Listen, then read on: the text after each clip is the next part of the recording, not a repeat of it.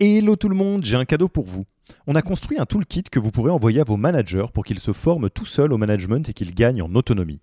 Concrètement, c'est une version do-it-yourself de notre programme de formation au leadership. On a pris notre formation, on en a fait une version écrite sur Notion, une version vidéo avec plus de 9 heures de bonnes pratiques managériales et même une version podcast pour devenir super fort en management en faisant son running. Beaucoup de gens vendent ce genre de truc, nous on pense que ça doit être gratuit. Pour avoir accès à tous ces bonus, il vous suffit d'aller sur www.yaniro.co slash bonus, B-O-N-U-S, et on ne vous demandera même pas votre email. Sur ce, je vous laisse avec l'épisode du jour.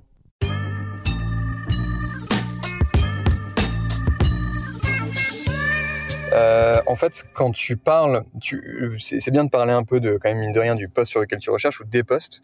Alors, le premier indicateur, comme je te disais, c'est si quelqu'un te dit, OK, moi, je sais recruter sur tous les métiers.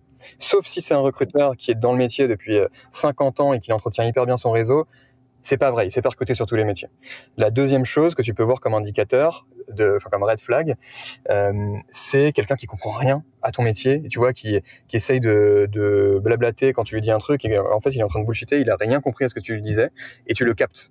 Et donc du coup, tu peux aussi tester la pertinence du recruteur en lui parlant un peu précisément de ton métier et de voir comment il réagit, de voir euh, s'il comprend. Tu peux aussi lui demander ce qu'il en pense, tu vois, parce que quand on est employeur et qu'on cherche à recruter, souvent on cherche des moutons à cinq pattes.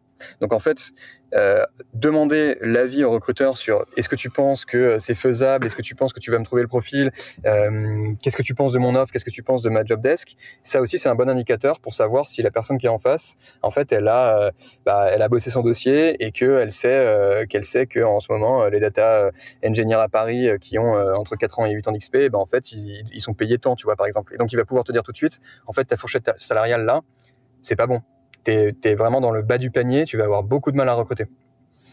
Euh, voilà. Ou euh, tu vois, je prends un autre exemple. Si tu as, une boîte qui te dit, ok, bah, moi je veux recruter des DevOps et que je veux des DevOps qu'on fait polytechnique, et qu'en fait tu dis ça à un recruteur, si le recruteur te dit pas tout de suite, écoute, des DevOps qu'on fait polytechnique, il doit y en avoir euh, 5 en France, euh, bah, en fait, c'est que c'est pas le bon recruteur.